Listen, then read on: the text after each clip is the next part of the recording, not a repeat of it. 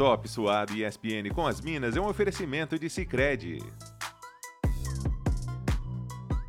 Bom dia, boa tarde, boa noite, Top Suaders. Bem-vindo a mais um episódio do Top Suado, falando muito de Copa do Mundo Feminina.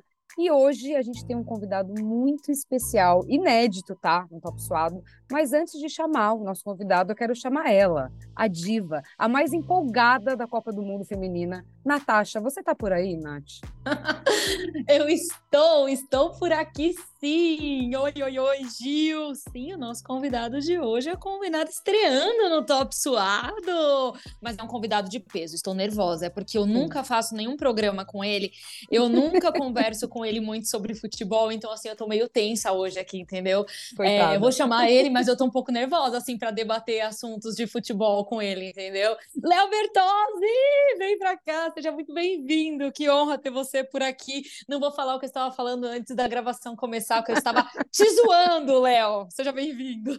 Tudo bem? Oi, Nath. Oi, Giovana. Prazer estar com vocês, viu? Uma honra, como ouvinte do Top Suado, participar aqui como convidado agora. É um prazer tentar não, não atrapalhar o entrosamento de vocês, que é praticamente o entrosamento de Lauren Hemp e Alessia Russo, né? Só uh! assistência, gol, daí pra cima. Agora quem ficou nervosa foi Nosso eu. entrosamento está ótimo, então. Não, bora lá, nada de nervosismo. Léo Bertozzi nunca esteve no top suado, mas Léo é o Léo, né, cara? Não tem como ficar, não tem como ficar nervosa. Ele é, o Léo sempre faz a gente se sentir muito confortável ao lado dele. É um prazer mesmo ter você aqui, Léo. Bora lá então falar sobre as semifinais. A gente começa com um jogo que aconteceu, no caso nós estamos gravando numa quarta-feira, dia 16 de agosto, então a gente fala do jogo que aconteceu hoje aqui no Brasil é, que é que foi o jogo entre as donas da casa, Austrália e Inglaterra. O meu coração chora, chora, porque eu tinha colocado aí o palpite, o palpite do coração, que era a Austrália avançando, mas eu não tô feliz, tá? Mas enfim, quem avança de fato é a Inglaterra. O placar terminou em 3 a 1 para essa partida. E Léo, quero que você fale um pouquinho como que foi o jogo e quais eram suas expectativas em cima da partida realmente. O meu coração chora. Lembra dessa? é... Sim, é o Moody. Ah, né? O meu tava assim. Mude, mude. É, ah, cara, foi assim, 75.784, um público espetacular, né, em Sydney, é, o, o, o pessoal todo abraçou a seleção australiana, o pessoal todo se envolveu muito com essa Copa do Mundo, então eu acho que é normal a gente ficar com esse gostinho, né? Mas a gente tem que reconhecer que passou o melhor time, né? passou a seleção favorita ao título, que teve que superar alguns percalços aí ao longo da competição, né? A lesão da, da Kier Walsh, que felizmente não foi nada grave, tanto que ela voltou. Depois a suspensão da Lauren James, que agora vai estar disponível para a final. Mas foi um grande jogo da, da Inglaterra, né? Brinquei aqui com o entrosamento da Lauren Hemp e da Alessia Russo, porque realmente foi o que fez a diferença no jogo, né? A, Lauren Hemp com, com um belo gol e com uma assistência ainda mais bonita para o gol que matou o jogo ali no finalzinho. A Sarina Wigman com, com essa formação com três zagueiras, né? E com, com essa dupla de volantes que é fortíssima da Washington Stanway, usando muitos lados do campo com a Daly pela esquerda, com a Bronze pela direita. A Ella Thun atrás das duas atacantes e o golaço da Ella Thun, né? chute que ela pega ali no ângulo, uh, numa jogada muito bem trabalhada. E a Austrália conseguiu competir. Uh, a Austrália teve, no geral, atacantes que fizeram uma grande Copa do Mundo, né? A Kerr começou machucada, voltou, mas a Fowler, para mim, é um dos melhores jogadores jovens da competição. A Razzle fez um grande torneio, a Ford também foi muito bem ali pelo lado esquerdo. E a Sam Kerr como grande protagonista, né? Para o bem e para o mal. Para o bem, porque ela fez um golaço, é, chegando ali a empatar o jogo na metade do segundo tempo, e depois uma bola do impossível empate que caiu no pé dela, ela acabou desperdiçando. Quem acompanha né, a, a Women's Super League no, nos canais ESPN e no Star Plus sabe que a Kerr faz muitos gols, às vezes perde gols também, então isso meio que faz parte do pacote. Era uma chance difícil, mas que ela podia ter aproveitado e acho que é, vai, vai se lembrar muito desse lance. Mas no geral, foi merecida a classificação da Inglaterra. É, a Sarina Wigman fazendo história. São duas finais de Euro seguidas e duas finais de Copa seguidas agora. E com duas seleções diferentes, né? A Holanda e agora a Inglaterra. Então eu tô numa expectativa muito grande aí para ver o que a Inglaterra vai fazer na final. Foi um grande jogo, né? A Austrália podia até ter levado para prorrogação, mas acho que provavelmente a Inglaterra prevaleceria de qualquer maneira porque é o melhor time. Ô, Léo, você acha que a Austrália, depois desse Mundial que apresentou, né, pra gente, esse futebol apresentado, você acha que ela muda de patamar agora, porque ela fez história, né, nessa Copa. Não, eu, eu acho que o mais legal, assim, o, o, como é que você consegue formar jogadoras tendo exemplos. É uma coisa que a Marta falou isso muito aqui, né? A importância de ter exemplo de quem tem quem você se mirar, de que você querer, você olhar na televisão e querer ser igual, sabe? Então eu penso muito em, em cada garotinha australiana no estádio, na televisão, sabe? Pô, eu quero ser, sabe? Eu quero ser a Sam Kerr, eu quero ser a Fowler, eu quero, eu quero, eu, eu, eu, sei, eu, eu quero ser e sei que eu posso ser. Né? Então, acho que o futebol se faz muito de exemplos e acho que essa, essa geração que, como, como a Sanquer falou na entrevista pós-jogo, né? a gente quer o terceiro lugar, a gente quer terminar em alta, a gente quer terminar vencendo, porque o, o esporte tem essa coisa né? Do, do, do terceiro lugar, às vezes você termina mais feliz do que quem ficou em segundo porque você terminou ganhando. Né? Então, a Austrália vai olhar para essa, essa decisão de terceiro lugar ainda contra a Suécia com a possibilidade de, de sair com, com uma medalha de bronze, que seria muito importante para elas. O investimento está ali, né? Um país que tem condição de investir, tem condição de formar, tem condição de, de exportar talento, isso sem dúvida nenhuma. Então, eu acho que, que sai com dever cumprido. E a organização, de uma maneira geral, né? A Austrália conseguiu é, fazer jogos bem organizados, fazer um. atrair turismo. Boa parte dos ingressos vendidos foram para gente de fora, ou seja, gente que viajou até a Austrália e Nova Zelândia para acompanhar o torneio. Então, assim, tanto no aspecto esportivo quanto no aspecto de organização, eu acho que a Austrália sai, nossa, super vitoriosa dessa Copa do Mundo. Eu acho bacana isso, Léo, porque assim, quando a gente, antes né, de começar o Mundial, eu fui uma das pessoas que coloquei a Austrália como um pode surpreender muito mais pelo fator casa até do, até do que pelo time apresentado. É, enfim. Mas assim, é, é óbvio que a gente viu essa Austrália sendo também movida por essa torcida que estava ali em peso, que estava apoiando, estava apoiando as meninas dentro desse Mundial. Mas o que eu acho bacana é que fica um legado, né? Então, assim, quando a gente fala, quando a gente fala, sei lá, do futebol feminino como de um modo geral, a gente sempre brinca, né? Ah, aquela virada de chave que teve em 2019, foi quando parece que todo mundo começou a ter um olhar olhar um pouco diferente para o futebol feminino. Eu acho que aí é, existem etapas, né, que cada seleção vai conquistando a sua dentro do seu país.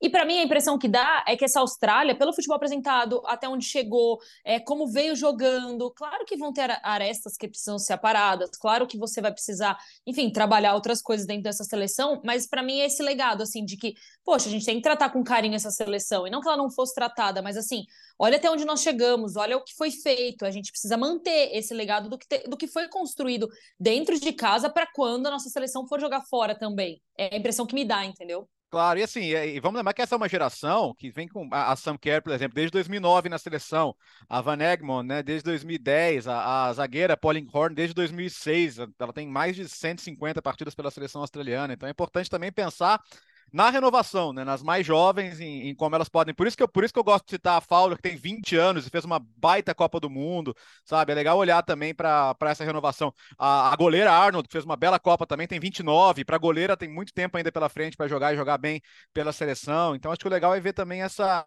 essa renovação. A Cooney Cross, meio-campista, 21 anos também, jogadora de futuro. Então, tem muita gente interessante. E, queira ou não, assim, esse ano a Austrália tinha vencido. A Austrália ganhou das duas finalistas esse ano. Porque a Austrália, a Austrália ganhou da Inglaterra em, em, abril, ela ganhou da Espanha em, em fevereiro e, e, ganhou da França. Antes de eliminar a França na Copa do Mundo, tinha ganhado da França um amistoso também dias antes de começar a Copa do Mundo. Então, eu acho que, que tem, tem uma sementinha ali. Vamos lembrar que ano que vem tem Jogos Olímpicos.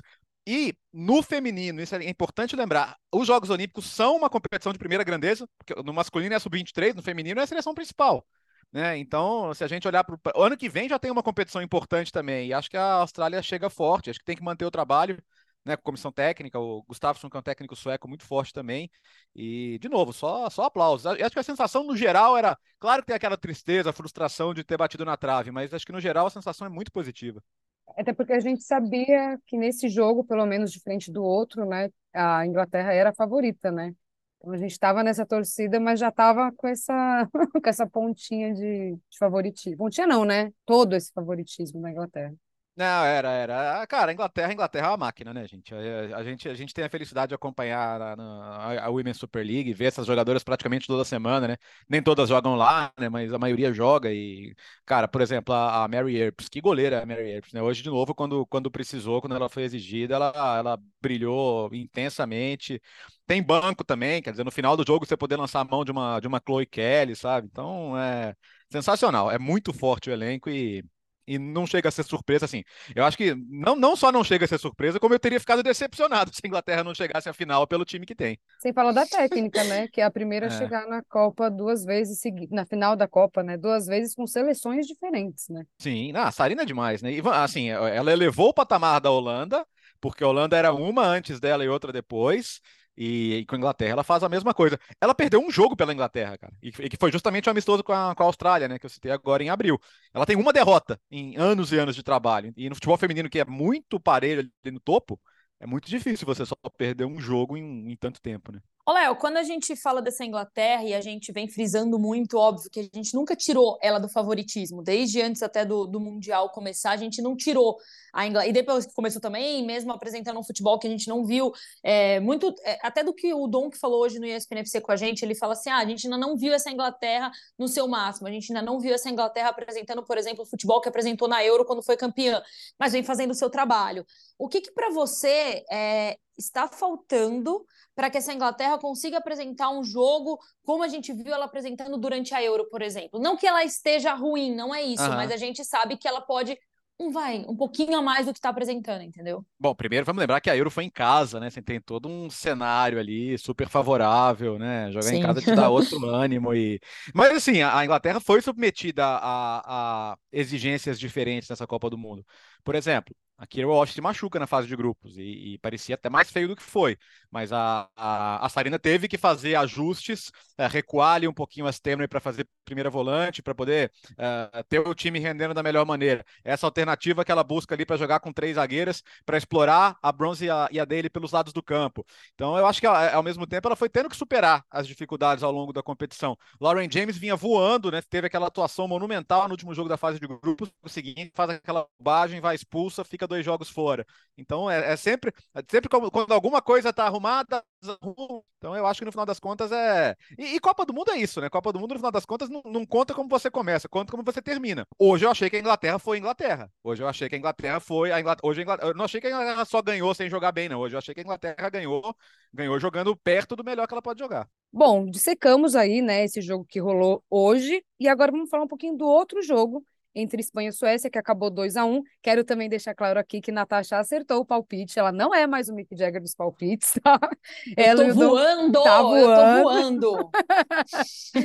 Ela e Dom que acertaram. Eu também acertei o placar, eu só errei o lado, né? Mas enfim, do outro jogo, desse jogo do 3 a 1 Bom, Léo, queria que você falasse um pouco pra gente desse jogo, o que você achou, o que você esperava, se foi de acordo com o que você pensava, porque era um jogo que não tinha muito ali é, um favoritismo, né, como tinha no, nesse jogo da Austrália.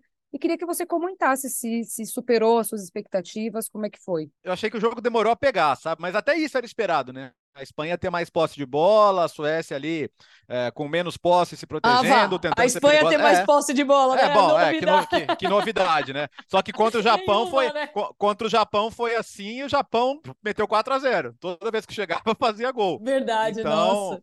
Então, loucura. aquele jogo foi, foi muito louco mesmo. E, é engraçado até pensar que uma seleção que tomou um 4 a 0 na fase de grupos está na final da Copa do Mundo, mas se a gente vê o jogo, a gente entende. Enfim, 13 a 6 em finalizações, 60% de posse de bola. Era, era, esperado já que a Espanha tivesse esse controle, mas ah, para ter chances claras demorou, né? O jogo só foi se abrir mesmo da metade para o final do segundo tempo. E aí temos que destacar de novo a participação da Salma Paralhuelo, né? Que, é, que acaba sendo uma estrela dessa equipe. Ela tem uma história fenomenal, né? É filha, filha, de, filha de imigrante, que é, dividia futebol e atletismo, porque tinha potencial para ser atleta olímpica também nos 400 metros, e, e, e, uma hora teve que decidir pelo futebol para seguir profissionalmente quando foi para o Barcelona. Mas essa menina, pô, já, já, ela pode zerar o futebol de seleções com 19 anos, né? Ela, ela ganhou sub-17, ganhou, ganhou sub-20, agora pode ganhar uma Copa do Mundo, e é o segundo jogo que ela faz a diferença vindo do banco. E até uma coisa que eu já vi muita gente perguntar, pô, mas não é o caso dela sair como titular, então? Não é, porque justamente essa coisa, ela vir do banco com essa, com essa capacidade atlética que ela tem de pegar a defesa mais cansada, eu acho que essa que é a grande pegada da, da, da Salma. Então eu acho que a final pode ser mais ou menos nessa direção também. A Alexia começou a, a jogar titular, né? Ela que chegou voltando de uma longa, de um longo afastamento, 10 meses parada, né? Lesão grave, como está tendo muito no futebol feminino, infelizmente, mas foi titular jogou até onde deu, jogou ali até, um, até 12 minutos do segundo tempo, e depois a Salma acabou mudando o jogo de maneira determinante.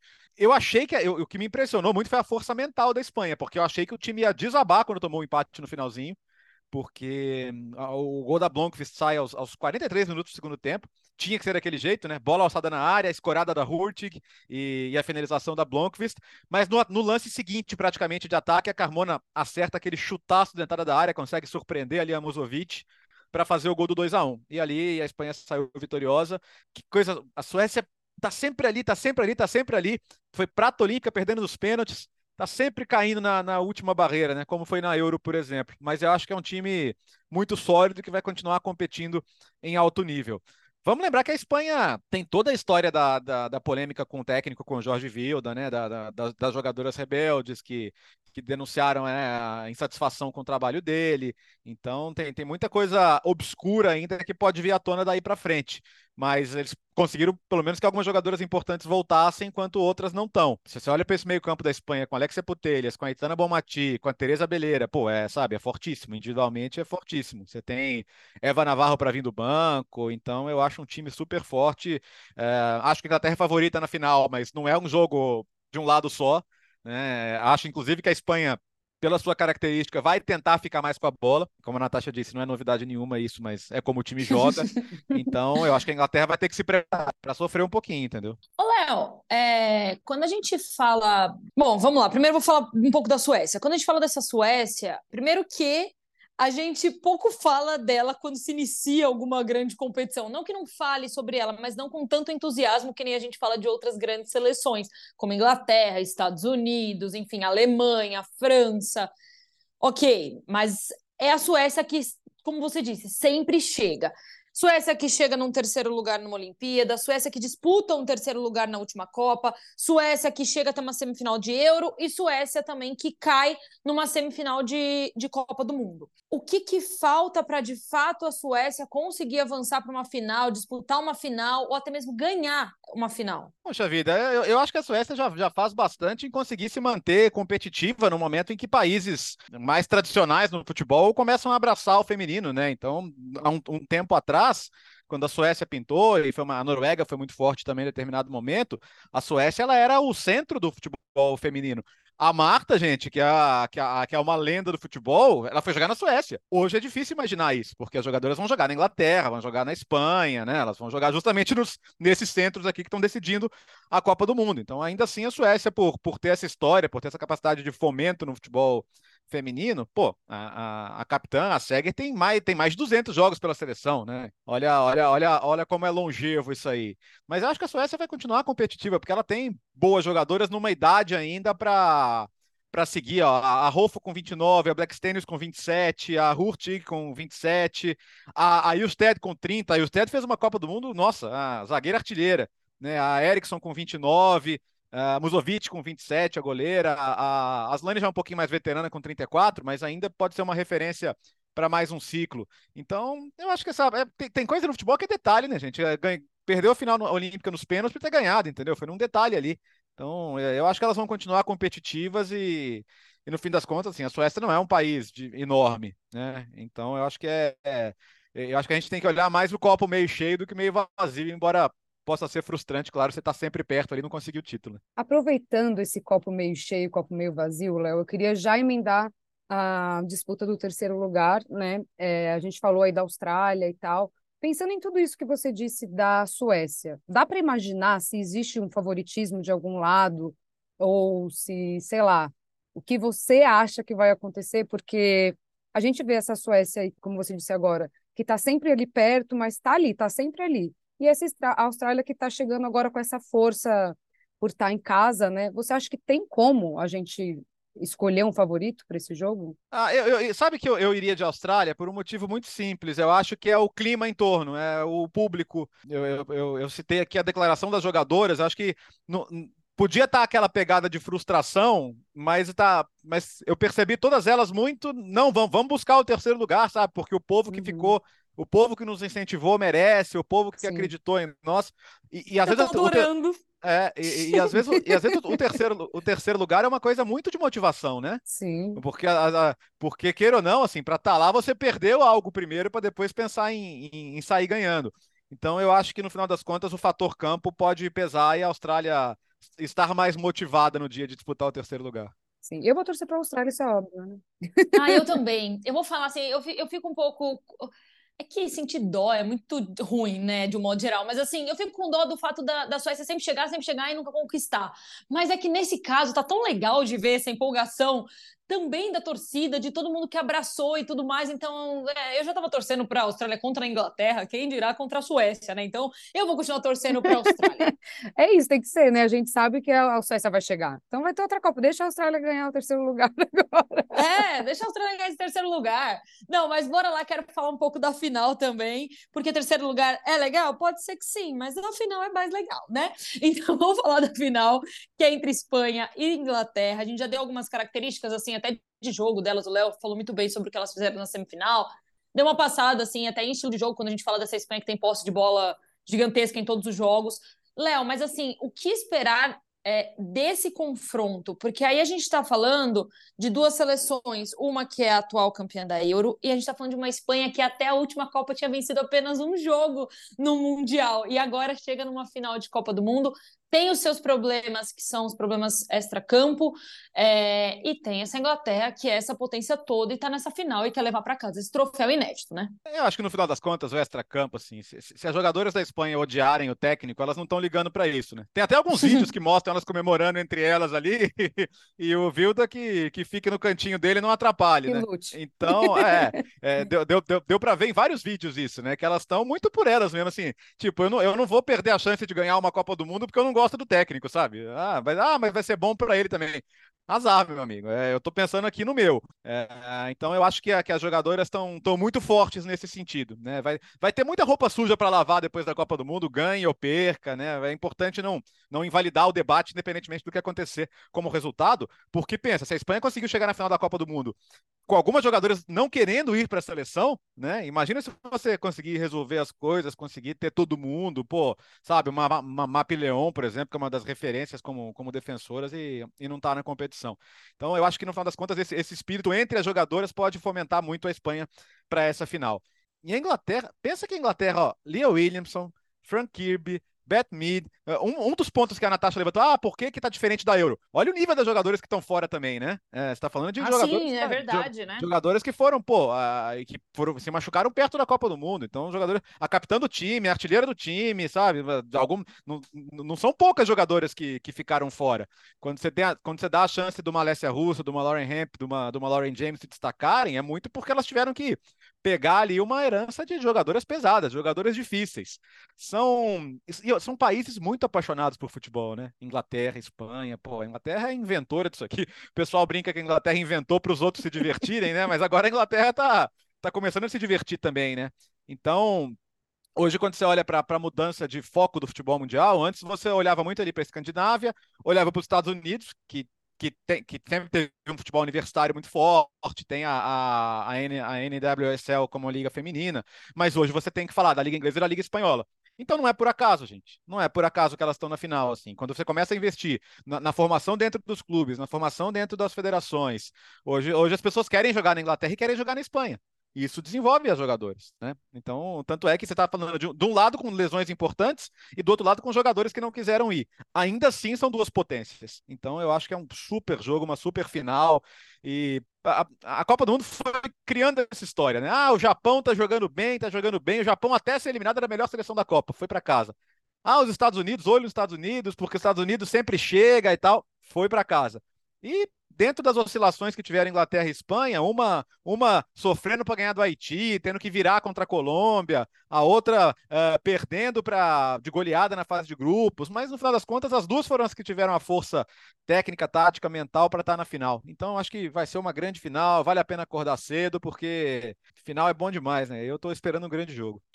Ô, Léo, mas você acha que de qualquer forma, por exemplo, a Espanha vem com uma posse de bola, não, claro que não tão gigante que nem foi contra o Japão, Aham. mas ainda assim uma posse de bola maior que a da Inglaterra? Eu acho que sim, acho que até. Porque as inglesas também vão querer ficar com a bola, é, né? mas tô... a Inglaterra tem muita jogadora rápida também, né? Especialmente ali pelo lado, então eu acho que a Inglaterra pode até, sabe, querer, querer trazer um pouco a Espanha para o seu campo, para ter esse campo para atacar. É, tudo bem, o, o, cenário do terceiro gol hoje é um cenário do jogo da, da Austrália já muito aberta, mas é, é, uma, é uma jogada em transição, que ali a Hemp faz um passe absolutamente brilhante. Claro que assim, a, a, posse da Espanha, ela foi, ela da, depois da fase de grupos, ela não foi aquela coisa absurda de 70 e tantos por cento. A Espanha contra a Costa Rica teve 79% de posse, contra a Zâmbia 73. Contra o Japão, 76 e perdeu. né? Eu acho tão absurdo isso. É, então. É, você teve 76% da posse de bola, trocou, uh, trocou quase 900 passes e perdeu o jogo. Então, não é garantia de que você vai dominar e vai ganhar o jogo. Mas mesmo depois da fase de grupos, em jogos teoricamente mais parelhos, foi sempre acima dos 60. Os 60, 60,6 contra a Suécia foi a menor posse da Espanha no torneio. Então, eu não, assim, não, não dá para imaginar que a Espanha vai abdicar completamente da sua maneira de jogar agora, pensando na, na final com a Inglaterra. Então, eu acho que, no final das contas, a Espanha vai tentar manter essa, essa, essa, essa colocação. Agora, tudo bem, a Inglaterra nunca teve menos posse que a adversária, né? É, a, a, menor posse da Inglaterra foi 55 no 0 a 0 com a Nigéria. Agora, hoje contra a Austrália foi 57%. Então, depois da fase de grupos, não chegou a ter 60% como teve a Espanha. Eu acho que no final das contas, talvez a Espanha não chegue a 60% da posse, mas ainda seja a seleção com mais posse. A, a, a questão é que eu acho que isso não pode não ser ruim para a Inglaterra, entendeu? A Inglaterra pode querer como o Japão fez brilhantemente na fase de grupos, trabalhar em cima dos espaços que a Espanha vai deixar, porque às vezes a Espanha joga com a última linha lá no campo de ataque, né? Em vários momentos você vê a Espanha com, a, com as zagueiras jogando praticamente além da linha do meio campo. E acho que é um cuidado que elas vão ter que tomar também. Léo, só para fechar, até para a gente poder trazer os palpites daqui a pouco, eu queria que você me, me pontuasse. Ai, eu estou tirando várias dúvidas já, porque eu vou fazer minhas apostas aqui no final desse programa boa, boa, e eu vou boa. acertar com certeza os meus palpites. Não, mas, Léo, um ponto forte e um ponto fraco de cada uma dessas seleções para a final. Vamos lá, vai. O, o, o, ponto forte da, da Inglaterra, é, sem dúvida nenhuma, eu acho que a velocidade, né? Especialmente a velocidade pelos lados do campo, a velocidade das atacantes. A gente gente percebe que, que na, na, na, transição ofensiva elas, elas funcionam muito bem nesse aspecto, por isso que eu acho que pode ser interessante para elas ter campo aberto para jogar. Puxa, difícil achar um ponto fraco na Inglaterra, né? Tal, tal, talvez. Nossa, tô, tô pensando aqui, você me pegou agora, viu, né? Porque é um time tão, tão, tão forte de uma maneira geral, assim. Ai, é, ai. né? Eu tenho um ponto é... fraco da Espanha. Da, tá. Inglaterra eu também não tenho. Não sei dizer. É, eu, eu, tenho, eu tenho muita dificuldade de achar um ponto fraco nesse time, para ser bem sincero. Assim, acho, que o, acho que o ponto forte da, da Espanha é o nível técnico mesmo das jogadoras, né? A capacidade de, de trabalhar bem a bola, de, de passar a bola rápido, de, de tentar gerar os espaços dessa maneira. Eu acho que é o ponto forte da Espanha.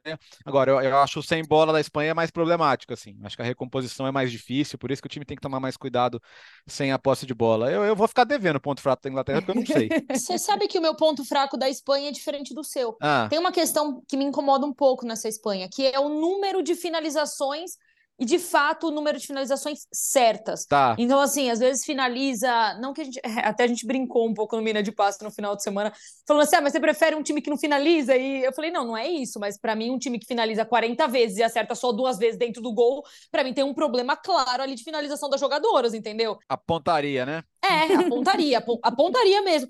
Poxa, é um time que finaliza bastante, sabe? Então, assim, um time que finaliza tanto assim algumas partidas, sei lá, chutou 40 bolas em direção ao gol e só acertou de fato duas. Poxa, isso, isso me incomoda de, bastante assim nessa Espanha, sabia? Elas têm 32% de acerto no gol, né? Em finalizações totais e finalizações que vão na direção do gol. De fato, é, é o que poderia ser melhor. Vou até ver a da Inglaterra, só por curiosidade aqui. A Inglaterra é um pouquinho melhor, 42% de finalizações certas. Ah, então, poxa, sabe, assim, é, é que, é que me impressionou porque, não, é, é verdade que me impressionou porque teve um dado que foi, foi levantado, e agora eu não vou lembrar que dia que foi, nem contra qual seleção que foi, mas assim, ah, a Espanha finalizou, de verdade, esse número 40 não foi da minha cabeça, era alguma não, acho, acho, não, acho, que foi, acho que foi a estreia com a, com a Costa Rica, que foi 3 a 0 mas é, finalizaram muito naquele jogo. É, então, abri, eu, eu peguei um aqui, ó, assim, muito absurdo.